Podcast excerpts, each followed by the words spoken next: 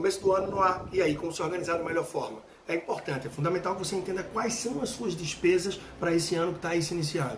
IPVA, IPTU, para quem tem filho, material escolar. Mês de janeiro é sempre muito convidativo para ir a uma praia, ou visitar parentes. Então, tudo aquilo que você pretende desembolsar, aquilo que você precisa, além das despesas fixas. Caneta e papel na mão, tudo isso listado vai te facilitar bastante. E agora, no mesmo papel, você pode também apontar quais são os seus objetivos para esse ano. Por exemplo, fim do ano eu queria fazer uma viagem para visitar parentes que moram no sul ou no sudeste do país. Para isso eu vou precisar 12 mil reais. 12 mil reais em 12 meses. Eu vou precisar mil reais por mês.